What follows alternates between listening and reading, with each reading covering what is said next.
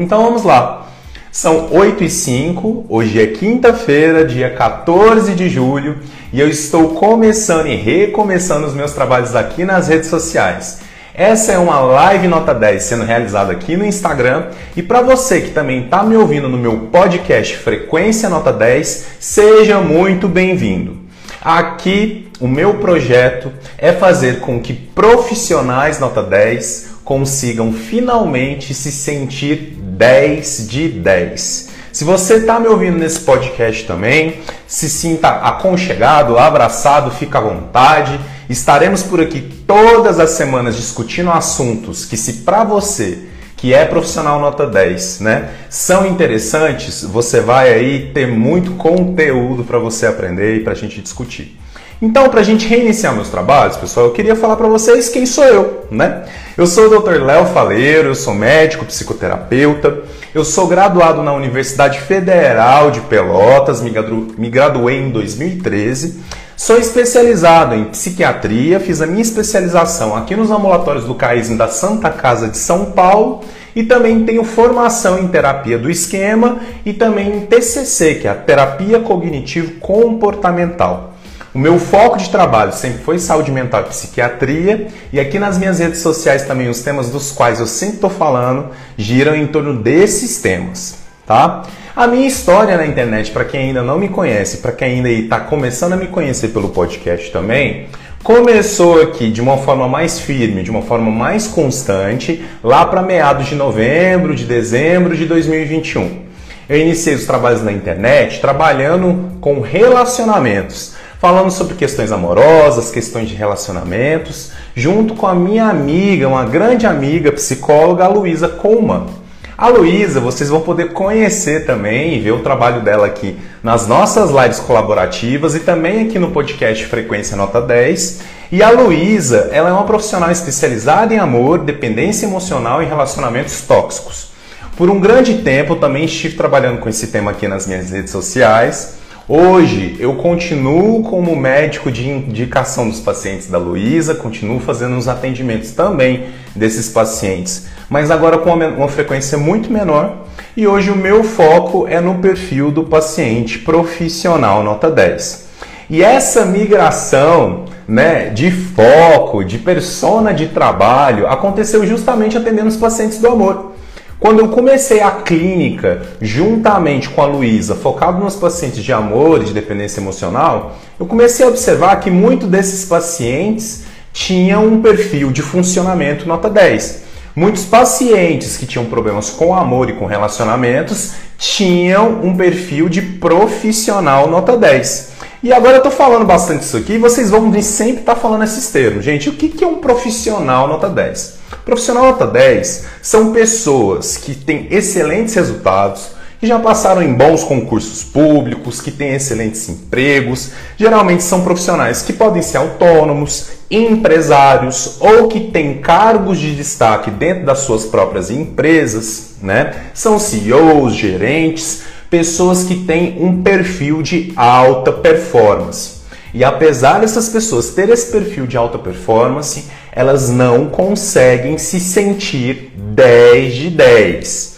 Eles têm resultados excelentes, sobem escadas e degraus muito difíceis, querem sempre mais, principalmente na vida profissional, porque se cobram muito, miram no perfeccionismo, são rígidos consigo mesmo e têm sempre a sensação de que ainda precisam melhorar, de que ainda não estão prontos, de que ainda tem muito, absolutamente muito para crescer de uma forma quase infinita. O grande ponto do profissional nota 10 é que ele conquista várias vezes durante a vida tudo aquilo que ele almeja. O profissional nota 10 ele chega realmente aonde os projetos dele, aonde a visão dele o coloca. Só que no chegar, nessa linha de chegada, lá onde ele tinha que pegar a recompensa e se sentir muito bem por ter essa recompensa na mão, ele não consegue se sentir 10 de 10. E o meu trabalho aqui é justamente esse: fazer com que esses profissionais nota 10 adquiram segurança, reconhecimento, autonomia, liberdade, para que eles finalmente consigam curtir esse momento de alcançar. que eles finalmente consigam ter essa sensação de que completaram um objetivo de uma forma mais profunda, mais existencial. Pessoal, e por que que discutir a ansiedade na vida do profissional nota 10 é muito importante, é muito relevante? Porque a ansiedade na vida do profissional nota 10 é um dos maiores motivos de sofrimento desse perfil de pessoa, né? Essa pessoa que sempre está lutando, buscando melhorar, ela fica prejudicada quando a ansiedade está constantemente com ela. Pensa, uma pessoa que sempre se cobra, que sempre quer o melhor, que sempre quer alcançar melhores cargos, que quer fazer com que empre... sua empresa fature mais, né? quer ganhar mais dinheiro, quer viajar para outros países, essa pessoa ela sempre está ali se exigindo um baita de um funcionamento rígido, com disciplina e com muita performance. E viver esse tipo de funcionamento estando ansioso de forma constante é algo destrutivo, cansativo, exaustivo, né? A ansiedade, ela afeta diretamente no desempenho, nos resultados do profissional nota 10. Então, essa consequência danosa da ansiedade gera uma grande dor e um grande sofrimento do profissional nota 10, que é, ele se cobra muito, ele quer um desempenho estrondoso, mas estando extremamente ansioso durante esse processo, ele cansa, ele falha, ele pifa, né? Então, se você que está me ouvindo e você que está aqui do outro lado hoje, tem a sensação de que você também pode ser um profissional nota 10 e que a ansiedade está aí constantemente te perturbando no seu exercício profissional, no estabelecimento dos seus objetivos e aonde você quer chegar, pode ser que essa live hoje seja fundamental para você. Então, vamos primeiro começar pelo básico, né, gente? Vamos começar pelo começo. O que é ansiedade? Meus queridos, ansiedade é um desconforto emocional com o desconhecido. A ansiedade é aquela sensação negativa, um sentimento negativo, que nos acometem quando nós temos a sensação de que a gente não sabe o que está do outro lado. É o medo do futuro, é o medo do desconhecido. É quando a gente tem aquela percepção e aquela sensação de que você está olhando para um grande buraco escuro e você não sabe o que tem, o que tem ali, né? A ansiedade ela é muito difícil de nomear. Né? Nós não somos treinados, educados, o nosso sistema cultural ele não nos reforça essa capacidade de identificar bem os nossos sentimentos. Então, na grande maioria das vezes em que a gente se sente ansioso, na grande maioria das vezes que nós temos sintomas de ansiedade no nosso corpo, a gente não sabe nomear isso muito bem, a gente não sabe identificar que aquilo é ansiedade. E quais são os sinais clássicos de ansiedade? É esse desconforto que você sente no peito, essa sensação de opressão torácica, que você não sabe muito bem o que está acontecendo, esse, essa coisa de ficar suando demais, de ter algumas alterações gastrointestinais, né? Muita gente, quando está muito ansioso, Pode ter aí alguma queimação no estômago, alguma sensação de que não está digerindo o alimento direito. Ou muitas pessoas também, quando estão extremamente ansiosas, ficam com muita vontade de defecar, vão muito ao banheiro, tem o que a gente chama de desarranjo intestinal, né? Em relação ao pensamento, a ansiedade faz com que o seu pensamento fique extremamente acelerado. Você tem a sensação de que os pensamentos estão desorganizados, de que você está pensando rápido demais, e isso tudo faz com que você tenha um grande prejuízo na sua memória, na sua concentração, na sua produtividade cognitiva. Pessoas que estão ansiosas frequentemente se esquecem, não conseguem prestar direito atenção naquilo que elas precisam fazer, têm a sensação de que estão aéreas, de que não, conseguem se, de que não conseguem se concentrar. Por isso que é muito comum pessoas que são muito ansiosas e é muito comum também que os profissionais nota 10 que estão extremamente ansiosos, agitados, que pensam muito rápido aí durante todos os dias, né, achem que tem transtorno de déficit de atenção e hiperatividade. Mas nesse caso, pessoal, a ansiedade é o que está gerando realmente essa dificuldade de concentração e não o TDAH, né? Então a gente também tem que ter muito cuidado aí com essa confusão. E por que, que o profissional nota 10 ele tem tanto problema com ansiedade? Por que, que o profissional nota 10 se sente tão ansioso? Primeiramente, né, o profissional nota 10, ele faz tudo para que ele aplaque essa sensação de insuficiência e essa sensação de que ele não dá conta. O profissional nota 10 ele tem um mecanismo natural de querer provar para si mesmo que ele consegue vencer desafios muito difíceis, né? E essa necessidade de ter grandes desafios, de superar grandes obstáculos e grandes barreiras na vida profissional, de chegar cada vez mais alto, faz com que ele tente acelerar esse processo. Então, por exemplo, se uma pessoa ela vislumbra um objetivo profissional e ela entende, poxa, talvez eu vou conseguir chegar nesse objetivo aí, né, fazendo 5 horas de trabalho por dia durante 3 anos. O que, que o profissional nota 10 quer fazer? Ele quer trabalhar 10 horas por dia para ver se ele faz esse objetivo em um ano. O profissional nota 10 ele tem essa ansiedade, ele tem essa sede de sucesso, ele tem essa vontade de chegar. E aí, o que, que, ele, que, que ele acaba fazendo com si mesmo, como a Patrícia disse aqui? Ele se cobra muito, se cobra demais e ele fica se cobrando para acelerar esse processo para que ele atinja né, de uma forma muito mais veloz aquilo que ele deseja. Né? Então, pegando o gancho da Patrícia, o profissional nota 10 também se sente muito ansioso porque ele tem um sistema de cobrança dentro de si muito, muito rígido. Esse sistema de cobrança, gente, aos poucos a gente vai aprendendo aqui que vem muito das figuras dos pais, da figura das autoridades, de todas essas pessoas que tinham muita importância na vida do profissional nota 10. Então, ele cria esse sistema de cobrança super acentuada e ficar se cobrando o tempo inteiro, você ficar ouvindo frases o tempo inteiro de cobrança na sua cabeça e ficar sentindo que você tem que fazer mais, isso gera uma ansiedade natural. Você fica com aquela tensão e com aquela sensação de que talvez você não vai conseguir atender todas as cobranças que você está fazendo para si mesmo, né? Então, o próprio se cobrar demais também gera muita ansiedade. Outra coisa que gera muita ansiedade no profissional nota 10 é a sua história com seus pais e com as suas figuras de autoridade, né? Pessoal, existe um termo dentro da psicologia que chama, né, crenças introjetadas, as famosas introjeções. E essas introjeções, elas são verdades que a gente absorve para nós mesmos como se fossem verdades absolutas, e geralmente são verdades que saíram da boca dos nossos pais, dos nossos professores, dos nossos treinadores. Então é aquela clássica história. Quando a menininha é pequena, alguém fala lá, alguém fala para ela: "Você precisa emagrecer, você é gordinha. Se você ficar desse jeito, ninguém nunca vai querer casar com você." Ela absorve essa frase como uma introjeção, como uma verdade absoluta, e ela passa uma vida inteira fazendo de tudo para se sentir magra, para se sentir bem para que ela evite essa sensação de que ela é errada, de que ela não está legal e para que ela não se sinta ameaçada que ela não consiga conseguir um parceiro, que ela não conseguia namorar, que ela não consiga namorar, né? Então vocês entendem o que eu estou dizendo? Com o profissional nota 10 acontece exatamente isso. Muitos profissionais nota 10 têm a seguinte história com os pais. O profissional nota 10 vai lá e tira exatamente 10 né? E quando a gente é criança e a gente tira 10, o que, que a gente quer? Mostrar o boletim para o pai, a gente quer que o pai nos parabenize, a gente quer a recompensa, a gente quer o amor, a gente quer essa devolução dessa energia positiva vindo do pai.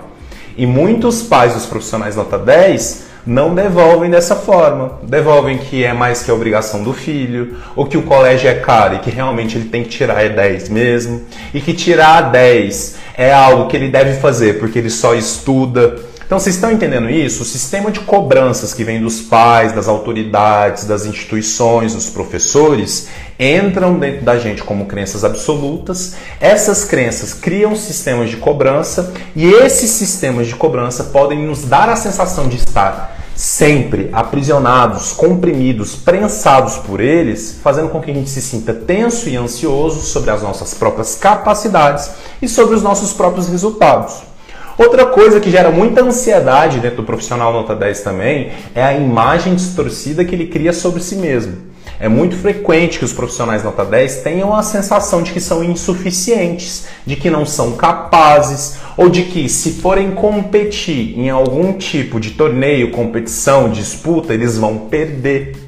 Esse é um raciocínio frequente do profissional nota 10. Ele cria uma imagem de si mesmo que é uma imagem distorcida e geralmente é uma imagem distorcida descapacitada, inferiorizada e que vai ser colocada à prova sempre perdendo.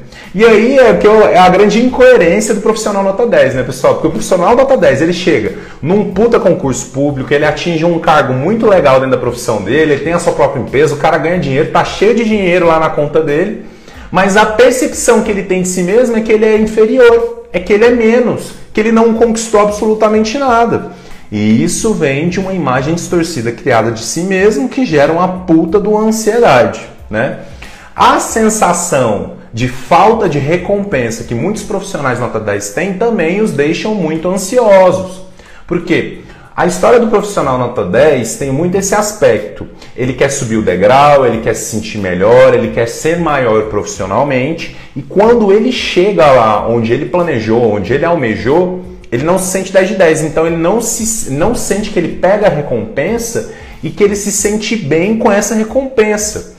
Então, se você tem essa percepção, pensa, você sempre vai estar ansioso, você está tenso, porque fica no seu pensamento: será que realmente vai valer a pena eu fazer todo esse esforço? Será que tudo que isso que eu estou fazendo vai dar a recompensa que eu preciso? Será que se eu chegar lá nesse lugar que eu quero chegar, realmente eu vou me sentir bem, eu vou me sentir 10 de 10 do jeito que eu gostaria de estar, né? Então isso gera muita ansiedade dentro da vida do profissional nota 10. Outro fator que gera muita ansiedade nesses meus queridos pacientes aí são as feridas emocionais, pessoal. E principalmente duas feridas emocionais estão relacionadas a esse tipo de perfil, o, o, quem tem um perfil de funcionamento nota 10, que são as feridas de humilhação e as feridas de rejeição. Né? As feridas emocionais geradas lá na infância, entre os 0 e os 10 anos de idade, principalmente as feridas de rejeição e de humilhação, elas fazem com que a pessoa tenha um grande medo de não conseguir. Porque o que é rejeição, gente? Rejeição é alguém apontando para você e falando o seguinte: você não é suficiente, você não é legal, você está errado, você vai ser descartado, a gente não te aceita. Isso é a ferida de rejeição. E essa ferida emocional durante é, gerada na infância, ela pode, quando ela não é muito bem trabalhada na vida adulta, ficar sendo engatilhada novamente, dando a sensação para o adulto de que ele está revivendo essa rejeição. E o que, que a rejeição gera? Um medo natural da pessoa achar que ela não vai conseguir. Porque se ela se sente errada, se ela se sente insuficiente, se ela é colocada como alguém que não é aceita, que não é igual, ela passa a ter um medo natural de não conseguir atingir os seus objetivos. Ela tem esse medo de não conseguir, ela tem esse medo de não alcançar, e principalmente ela fica com medo de todo o tempo ficar revivendo a ferida. Então, por exemplo, o profissional nota 10 que tem ferida de rejeição, ele, se ele tem mestrado, ele quer doutorado. Se ele tem doutorado, ele quer viajar para o Japão e para a Alemanha e trabalhar na Alemanha.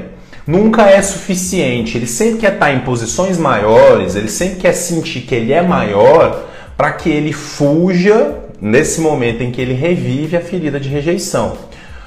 A estrutura do funcionamento nota 10, dos profissionais nota 10, sempre tem ferida emocional aí. Geralmente a ferida de rejeição é uma das bases, né? O profissional nota 10 ele quer ser maior, ele quer ser grande, ele quer ser visto como alguém muito capacitado, porque ele não quer reviver essa rejeição que pode ter acontecido na sua história. Outra ferida também muito importante é a ferida de humilhação. E a ferida de humilhação e de rejeição são primas e irmãs, né? Porque quando alguém é rejeitado publicamente, essa pessoa é naturalmente humilhada.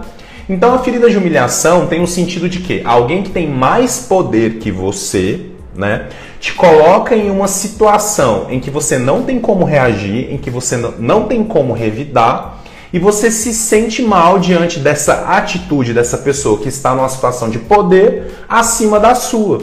E como que o profissional nota 10 age em torno dessa ferida ficando super ansioso? De novo, ele sempre quer ser mais, ele sempre quer crescer muito, ele quer um objetivo muito grande na profissão para que ele seja a pessoa que está no poder, para que ele seja a pessoa que está numa posição hierárquica maior e assim ele garante e evita que ele reviva a ferida de humilhação. Só que todo esse processo, essa tensão dele não saber se ele vai conseguir adquirir esse poder, se ele não vai conseguir estar nessa posição hierárquica, faz com que ele fique ansioso, faz com que ele fique tenso e cria toda essa estruturação de tensão e ansiedade que ele fica vivendo da vida e da vida profissional dele, né? E, as, e, essas feridas, gente, em que as pessoas apontam um dedo para você, fala que você é errado, que você é rejeitado, que você vai ser colocado de lado. E essas feridas também que te colocam de uma forma que você se sente humilhado, né? Que vem essa agressão de cima para baixo, né? Fazem com que você naturalmente adquira uma sensação de inferioridade, né? E essa sensação de inferioridade, de incapacitação que também vem das feridas emocionais, criam uma ansiedade natural no profissional nota 10. Por quê? O cara ele tá pensando, pô, cara, eu quero, sei lá, eu quero ser um CEO, eu quero ser um CEO de uma empresa, né? Eu quero ter a minha própria empresa, meu próprio negócio, ou eu vou terminar o meu doutorado e depois eu quero ser um profissional lá com proficiência em inglês, proficiência em alemão. Só que a sensação de inferioridade, a sensação de incapacidade que vem das feridas emocionais ficam colocando dúvidas dentro do psicológico do profissional nota 10. E essas dúvidas geram tensão, geram preocupação, e o profissional nota 10 que se sente inferiorizado, ele sempre fica tenso ali, porque ele pensa, pô, cara, eu quero tudo isso, mas será que eu posso? Será que realmente eu consigo? Será que realmente eu tenho essa capacidade de tudo isso que eu quero? E isso gera ansiedade, isso gera uma tensão constante dentro da figura desse perfil de paciente, né? As crianças, pessoal, essas crianças que foram humilhadas e rejeitadas, elas também criam uma sensação crônica de insegurança. Os profissionais nota 10 têm crianças feridas muito inseguras. Profissionais nota 10 têm um perfil de funcionamento que fizeram parte de crianças que se sentiram muito inseguras. E essa insegurança fica sendo constantemente replicada na vida do profissional nota 10. Por que, que o profissional nota 10 ele corre tanto atrás de dinheiro? Por que, que o profissional nota 10 ele corre tanto atrás de posições de destaque, posições de poder? Porque ele quer ter uma segurança palpável no mundo concreto. Com dinheiro, ele sente que a vida dele está garantida, ele pode comprar o que ele quiser, ele tem liberdade para fazer exatamente o que ele quiser com a vida dele, com o tempo dele. Com o poder, com a posição hierárquica, ele também adquire essa segurança, porque se você é o cara mais alto de tal empresa, ninguém vai mandar em você. Você que vai gerenciar tudo, você que vai dar as ordens para os funcionários. Se você é o master fucking foda de um determinado artigo de doutorado lá em outro país, né? Você tem muito poder, você é considerado um cara que é autoridade, então você pode traçar pesquisas e desenvolver projetos ali que todo mundo vai te olhar como uma referência. E isso dá muita segurança para o profissional nota 10. essas crianças inseguras que geraram os profissionais nota 10 ficam sendo engatilhadas a todo tempo e ficam fazendo com que o profissional nota 10 busque sempre mais dinheiro, mais poder, mais estabilidade, mais posições de destaque. E isso gera uma ansiedade, gera uma tensão. Vocês podem ter conhecido muita gente que já tem muita grana, mas a pessoa ela sempre está angustiada, ela sempre está agitada, ela sempre está acelerada. Porque a sensação que ela tem é que a quantidade de dinheiro que ela tem, ou a quantidade de destaque profissional que ela tem, ainda não são suficientes para suprir a segurança, né? Para colocar segurança nessa criança que se sente tão insegura. Outro fator também, gente, fundamental, que gera muita ansiedade no cotidiano profissional nota 10 é a falta de faxina. E o que, que eu estou querendo dizer com falta de faxina? Você, se você está aqui assistindo essa live, está me ouvindo aí no Frequência Nota 10 no podcast também, você não deve estar tá fazendo a sua faxina direito. Se você está se sentindo ansioso, você não faz a sua faxina de ansiedade. Todos nós, gente, todos nós que somos adultos jovens, adultos de meia idade, que estão aí inseridos na vida profissional, tem que ganhar dinheiro, tem que lidar com cliente, tem que lidar com empresa, nós precisamos fazer uma faxina diária de ansiedade da gente mesmo. E quais são os métodos mais eficazes para fazer faxina de ansiedade? Exercício físico, que é uma forma natural da gente descarregar a ansiedade e da gente conectar as nossas emoções com o nosso corpo. E também é outra forma da gente construir estrutura e força para o nosso corpo sustentar as nossas emoções, né? Alimentar-se corretamente, então a alimentação balanceada, com muitas vitaminas, frutas, verduras, sem excesso de calorias, né? E uma alimentação também em que você não tem tanto contato com tabaco, né? Claro, né, gente? Tabaco não é alimento, mas muitas, muitas pessoas aí praticamente comem cigarro, né?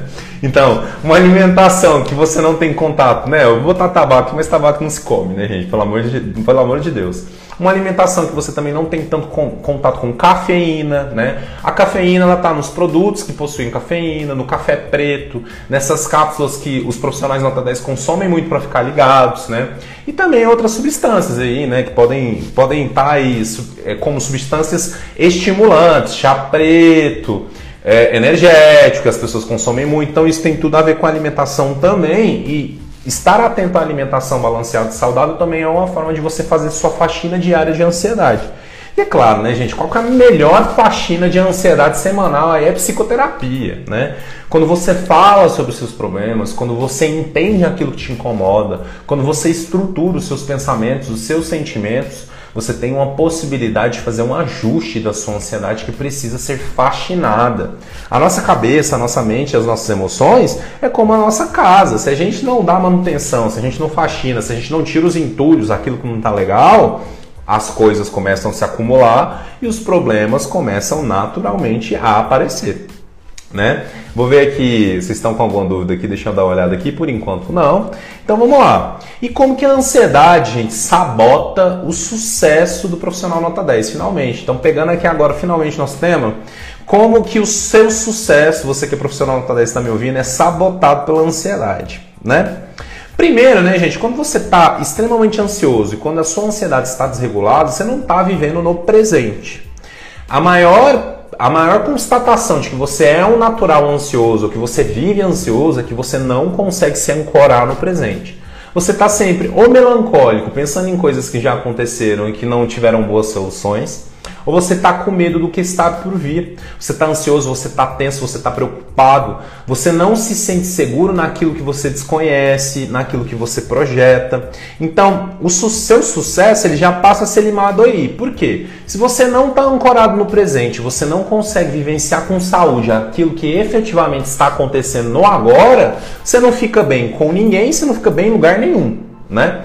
E se você não fica bem em lugar nenhum, você também não fica bem dentro da sua profissão. Você acha que se você é uma pessoa ansiosa, que está com pensamento acelerado, sempre está sentindo desconforto no peito e você não sabe muito bem definir, você acha que quando você vai trabalhar você fica tranquilo? Não fica, né, gente? Eu mesmo, quando passei por um processo de burnout recentemente em um dos meus concursos, eu lembro que eu ia trabalhar, eu chegava no trabalho, eu já estava contando a hora de ir embora. Eu não conseguia sentar no meu trabalho e me concentrar completamente no meu trabalho, porque eu não conseguia viver o meu presente ali naquele momento. Então eu, sempre estava pensando que horas que eu ia embora, como aquele trabalho não me agradava, como que aquilo, como que aquilo para mim era super desgastante, era super chato. Né? E isso acaba tornando o nosso trabalhar, a nossa rotina de, tra de trabalho, uma verdadeira tortura, um desconforto constante. Então, o seu sucesso profissional ele é limado pela ansiedade porque você não consegue se ancorar na realidade. E se você não consegue se ancorar na realidade no presente, só fica pensando em preocupação no futuro, com medo daquilo que está por vir, você não consegue exercer a sua tarefa profissional com o seu 100%. Você não consegue fazer o melhor que você pode fazer nesse momento, né? Pessoal, outra coisa também que acontece com as pessoas que são profissionais nota 10 são muito ansiosos é porque se você fica todo o tempo ansioso, você fica todo o tempo acelerando a sua rotina, você começa a subir que nem foguete, né? Então, eu tenho muitos amigos e muitos conhecidos, olha, vocês que estão me ouvindo aqui, que estão me vendo, vocês sabem quem que vocês são, tá? Que acham que vão dar conta de fazer absolutamente tudo num intervalo de tempo muito pequeno. E a pessoa ela fala: "Ah, eu quero, né, eu tenho, eu tenho algumas pacientes que têm esse caso, né? Ah, eu vou ser médica, eu vou ser, vou ter uma profissão X e Y, eu vou ser médica e vou ter outra profissão. Eu também vou cuidar dos meus filhos, vou cuidar da minha casa, vou cuidar do meu casamento, aí eu vou fazer um mestrado, eu vou fazer um doutorado, aí eu vou dar curso online, aí eu vou, vou dar aula na faculdade, eu tenho pacientes que são exatamente assim. E quando a gente fala sobre a disponibilidade do tempo da pessoa, não existe tempo, pessoal, porque a pessoa ela sempre, ela não está vivendo, ela sempre está correndo de um compromisso para o outro, e ela começa a perceber que ela está ficando exausta, cansada, chateada. Ela começa a perceber que ela não consegue se concentrar nas atividades que ela está se propondo para fazer. Por quê? Porque ela quer fazer tudo ao mesmo tempo e fazendo tudo ao mesmo tempo, tentando abarcar o mundo, tentando ter aí esses tentáculos de polvo profissionais, a pessoa ela constrói uma rotina, ela constrói uma agenda semanal, mensal, que ao longo do tempo se torna absolutamente insustentável. O profissional nota 10 tem muito essa característica, por estar muito ansioso, por querer conquistar rápido aquilo que ele precisa e aquilo que ele deseja, ele tem a fantasia de que ele vai conseguir fazer absolutamente tudo. Então as mulheres que são profissionais nota 10, elas têm a síndrome de mulher maravilha. Né? Elas acham que elas vão conseguir fazer absolutamente tudo com 100% de eficiência. E quando a rotina da pessoa muito ansiosa e que se cobra demais e é muito rígida se torna totalmente insustentável, e quando ela não consegue manter essa rotina, o que, que acontece? Ela desanima, ela acaba desistindo de muito dos seus projetos, ou às vezes ela queria um projeto X e ela acaba se convencendo em trocar o projeto dela, em fazer algo que não era realmente o que ela queria, que não era o sonho dela. Então vocês percebem, a pessoa ela quer ser muito, ela quer fazer tudo ao mesmo tempo, ela quer ser grandiosa, ela quer ser 10 de 10 mesmo, né? Só que ela força essa barra com essa ansiedade, tentando acelerar esse processo e ela acaba ficando exatamente onde ela não queria estar ela fica na insuficiência, ela não consegue completar aquilo que ela precisa, né? E gente, esse afastamento, esse desânimo que vem dessa insustentabilidade, dessa rotina muito acelerada, né? Acaba fazendo com que as pessoas se afastem do trabalho. Isso gera adoecimento orgânico e psíquico e as pessoas acabam sendo afastadas do trabalho. Então aí, você vai conversar com a pessoa em psicoterapia e qual era o seu projeto inicial? Ah, o meu projeto inicial era, não sei, ser, é, não sei, vou dar um exemplo aqui. Era ser doutor em Harvard. Ah, você queria ser doutor em Harvard? Sim. E por isso eu comecei a fazer tantas coisas ao mesmo tempo de uma forma tão acelerada. Por isso eu não dormia. Por isso eu dormia três horas por noite. Por isso eu passei a me esforçar muito também nos meus finais de semana, nos meus finais de semana e abrir mão do meu lazer, abrir mão das, das minhas horas em que eu não trabalhava nada. Ah, tudo bem. E onde que você parou? Pois é, eu tive que trancar meu curso em Harvard porque agora eu tô doente, porque agora eu não consigo, né? Ou eu tô afastado do meu trabalho, eu tô afastado das minhas atividades acadêmicas porque agora eu não tô conseguindo mais render eu não estou conseguindo fazer as coisas que eu queria fazer.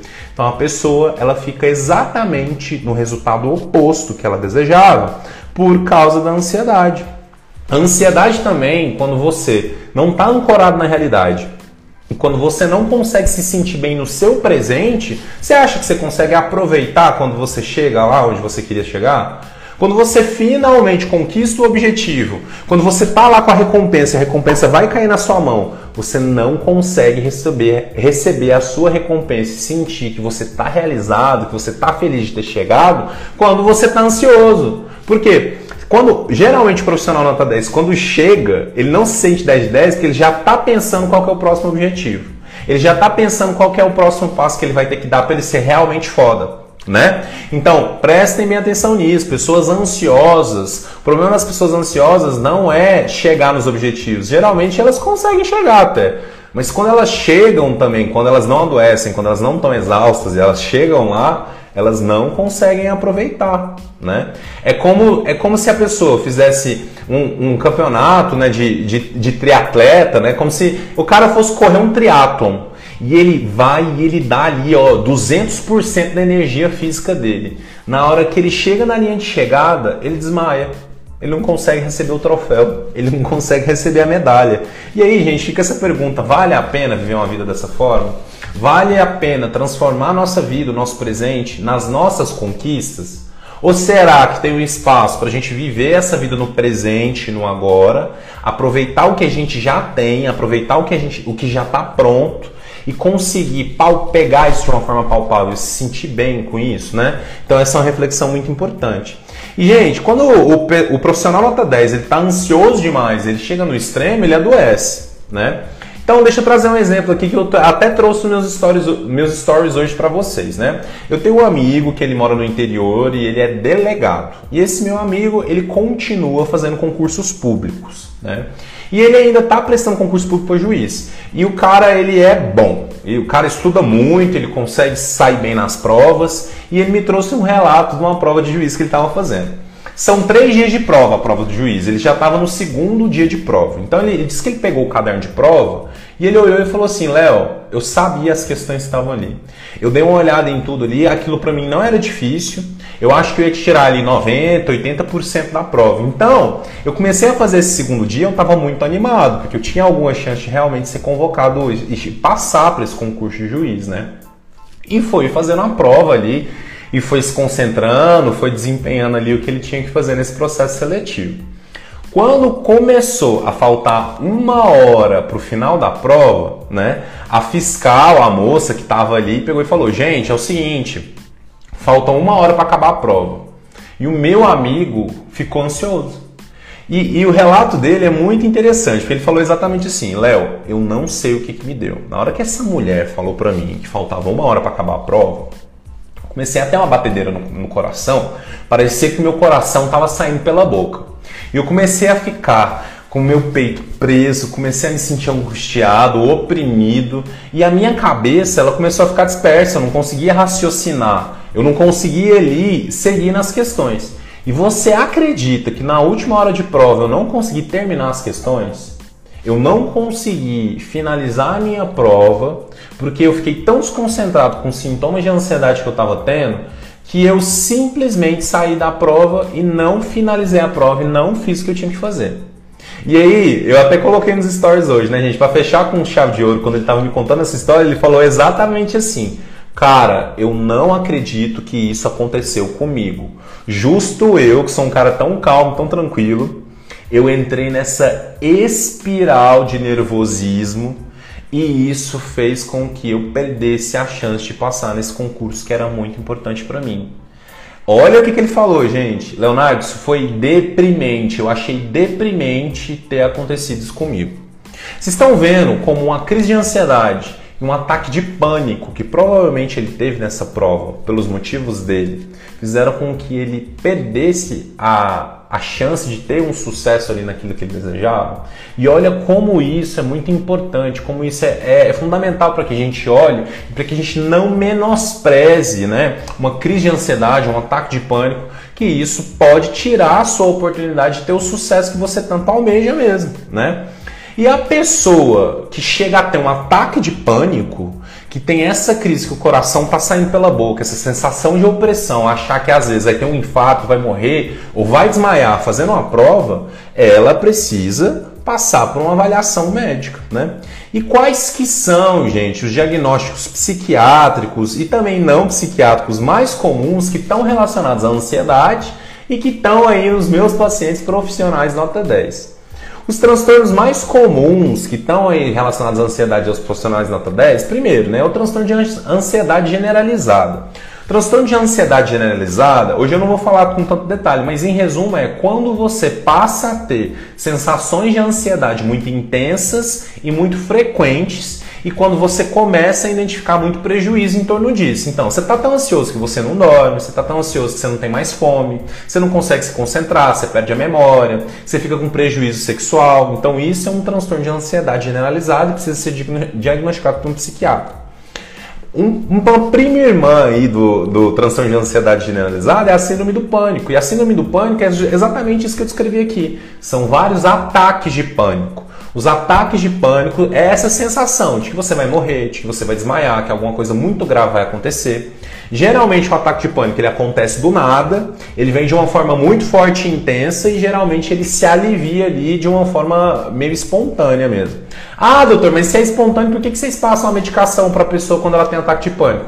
Porque, gente, o ataque de pânico ele vai, ele vai passar, ele passa, ele é uma resposta orgânica. Ele é como se fosse um grande pico de desconforto e depois ele abaixa, né? Mas a gente não vai deixar a pessoa ficar sofrendo, né? A gente vai dar a medicação para a pessoa, para a pessoa cortar a crise e não ficar ali sentindo desconforto, né? E dentro também do ataque de pânico, e né, dos ataques de pânico, síndrome do pânico, transtorno de ansiedade generalizada, tem algo aí no trabalho, na vida profissional, que pode se assemelhar muito a isso, que é o, a síndrome de burnout. Né? Eu falei um pouquinho da síndrome de burnout essa semana aqui no meu Instagram. A síndrome, a síndrome de burnout ela era considerada síndrome do esgotamento emocional, mas agora, com a atualização do CID, o CID foi do CID 10 para o CID 11. A síndrome de burnout está escrita exatamente dessa forma nos manuais internacionais de doença. Tá? Então a síndrome de burnout hoje ela já é considerada uma doença ocupacional e ela se caracteriza pelo que, gente? Pelo um esgotamento, pelo um cansaço e pela uma sensação de insatisfação, de incapacidade em relação à atividade de trabalho. E a síndrome de burnout, ela pode começar a ser identificada também através de presença de sintomas ansiosos ao trabalhar. Muitas pessoas são diagnosticadas com burnout quando elas começam a ter ataques de pânico no trabalho quando elas começam a se sentir muito ansiosas, muito confusas, muito oprimidas quando elas vão trabalhar, quando elas vão gerenciar sua empresa, quando elas têm que tocar o dia a dia profissional. Então, a síndrome de burnout ela pode às vezes também se manifestar através de sintomas ansiosos mais importantes, né? Outra questão que a ansiedade traz é insônia, gente, né? Quantos amigos eu tenho aqui que trabalham, que tocam seu próprio negócio, que às vezes são autônomos e a pessoa não consegue dormir, trabalha o dia inteiro, se esforça, se dedica, chega no final da noite, tá cansadão e não consegue descansar porque tá super ansioso, porque tá com aquela sensação de que a cabeça não desliga, né? Outra coisa também, alteração na sua vida sexual. Se você está extremamente ansioso, trabalhando muito, se cobrando muito, achando que você não vai chegar, que você é inferior, que você é insuficiente, provavelmente você não vai conseguir fazer um, né, um bom sexo, você não vai ter um bom desempenho sexual de, de forma alguma, né? Então a gente precisa começar a observar isso. E outras duas comorbidades que são muito comuns, que estão muito frequentes e muito presentes, principalmente no brasileiro, e que também podem ser consequências do, da ansiedade, do transtorno de ansiedade profissional nota 10, gente, é a hipertensão e a obesidade, né? A ansiedade também faz com que a gente tenha picos hipertensivos, né? A obesidade, ela está conectada à ansiedade total. Quantas pessoas aí têm aquela fome hedônica, que é, hum, tô sentindo um desconforto aqui, não tô me sentindo bem, vou ali comer um docinho, vou ali abrir a geladeira e comer o que tem ali, né? E isso gera obesidade, também, né? É, a Patrícia está falando aqui, fora a tontura, isso mesmo, gente. Ataque de pânico, síndrome do pânico e transtorno de ansiedade generalizada também pode ter aí tontura como, como um sintoma, né? A Lu Canuto falou, eu não consigo ficar feliz com as conquistas. Lu, então, assim, eu não queria te dar parabéns, mas você é uma profissional nota 10 e você está no lugar certo, né? Aqui você vai aprender como que a gente pode destruir esse ciclo de sofrimento, Lu, mas aí vai ter um trabalho aí pela frente. A Lu Canuto também falei, eu comecei com TAG. TAG é, é transtorno de ansiedade generalizada. Tive síndrome do pânico e hoje burnout. Então, assim, a Lu, gente, que está aqui com vocês, que está papeando com a gente aqui no, no chat, ela, ela fez exatamente esse mesmo caminho. Provavelmente ela começou com sintomas ansiosos, com sintomas né, de ansiedade mais forte, aperto no peito, compressão, tontura e em seguida, através desses sintomas, foi diagnosticado com burnout, porque provavelmente tudo isso estava relacionado à atividade de trabalho. E aí, para a gente fechar, gente, como que a gente trata a ansiedade? Né? O primeiro passo para tratar a ansiedade é a gente identificar a ansiedade. Você precisa saber que você está ansioso, que você está ansiosa.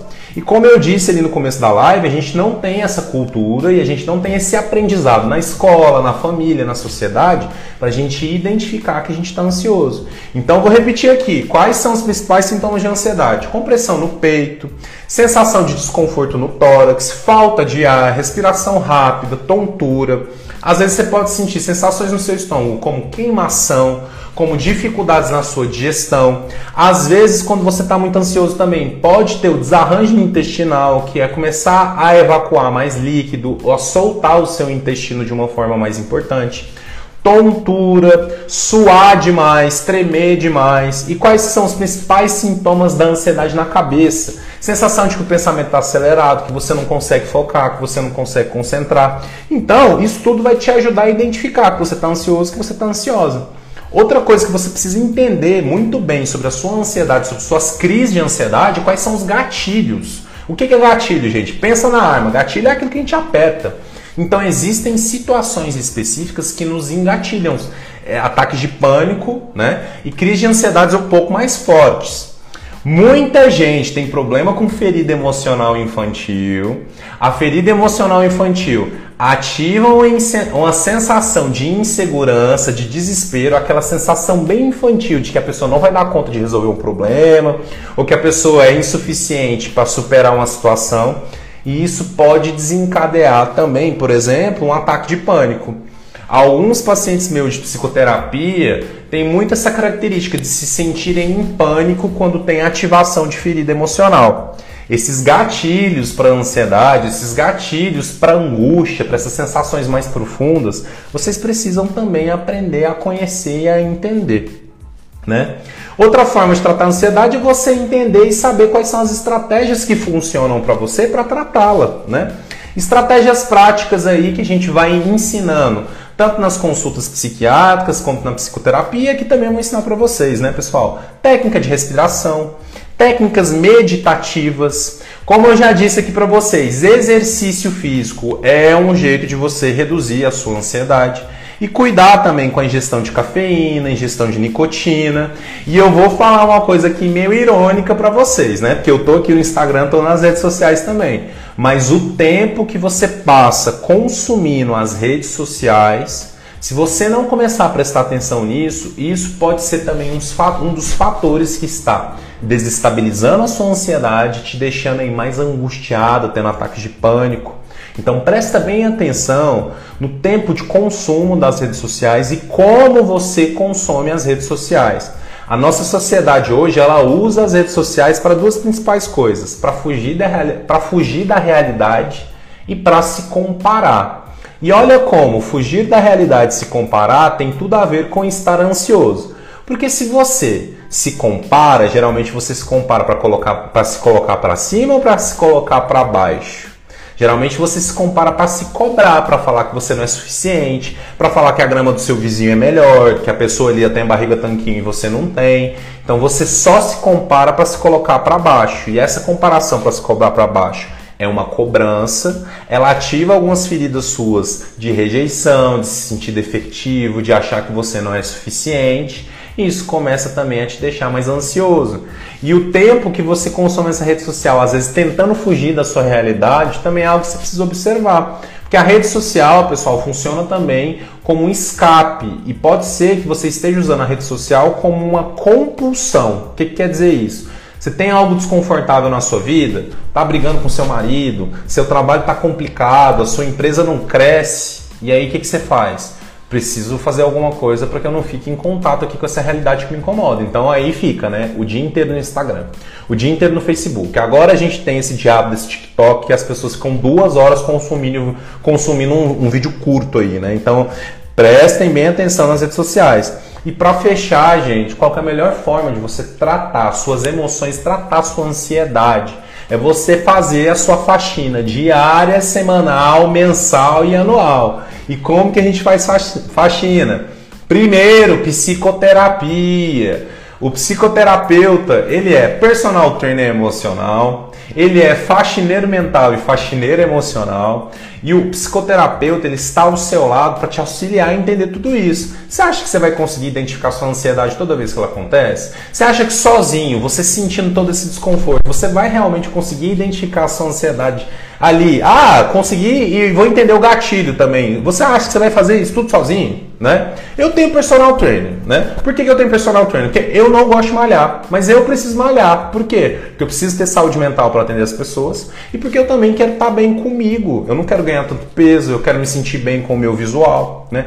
E por que, que eu contratei esse profissional? Por que, que eu invisto nesse profissional? Por que, que eu separo uma quantia do meu orçamento mensal para esse profissional? Porque eu já concluí que eu não consigo fazer isso sozinho. Eu não consigo ter disciplina suficiente, eu não consigo ir para academia com constância se eu não tenho um profissional me auxiliando. A psicoterapia ela é, é muito parecida com essa história. Você precisa de alguém que está de fora para te apontar para ir te encaminhando naquilo que você precisa ir desenvolvendo, para você adquirir repertórios que você ainda não tem e para você mergulhar em você de formas que ainda você não conhece. Então pensem bem nisso, gente, tá? Psicoterapia é a melhor forma de você fazer faxina da sua ansiedade. E é claro, né, em última instância, não em última instância, desculpa, vou mudar aqui. Se você tem um diagnóstico psiquiátrico, se você realmente foi ao médico, o médico falou, ó, oh, você tem um transtorno de ansiedade, né? Fecha diagnóstico, você tem síndrome de burnout. Você provavelmente vai precisar fazer por um tempo o uso de medicação, né? Eu tenho gente aqui que eu sei que estão usando medicamento porque eu já conheço, né? E essas pessoas estão aí, e estão aí vivendo de uma forma mais funcional, de uma forma mais saudável, porque toparam usar o medicamento.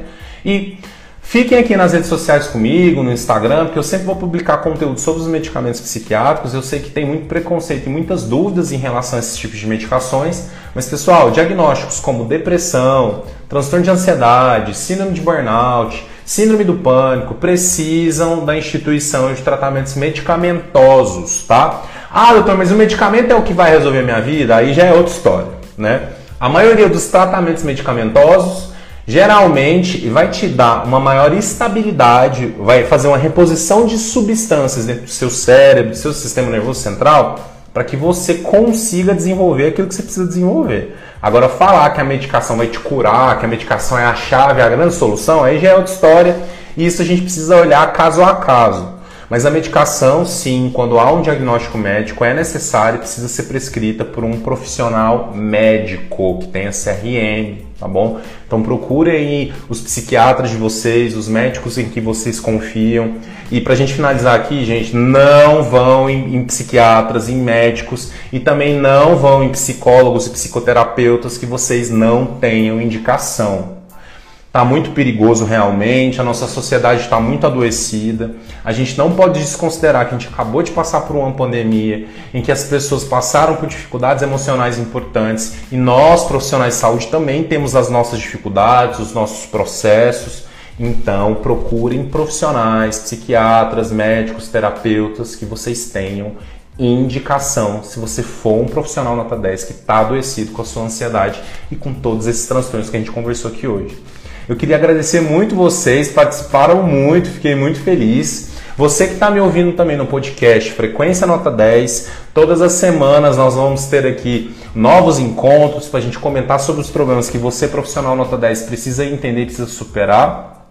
E eu agradeço a participação de todos aqui nessa quinta-feira, hoje à noite, tá bom? Fiquem com Deus, muito obrigado, um beijão e semana que vem a gente está de volta aqui. Beijo!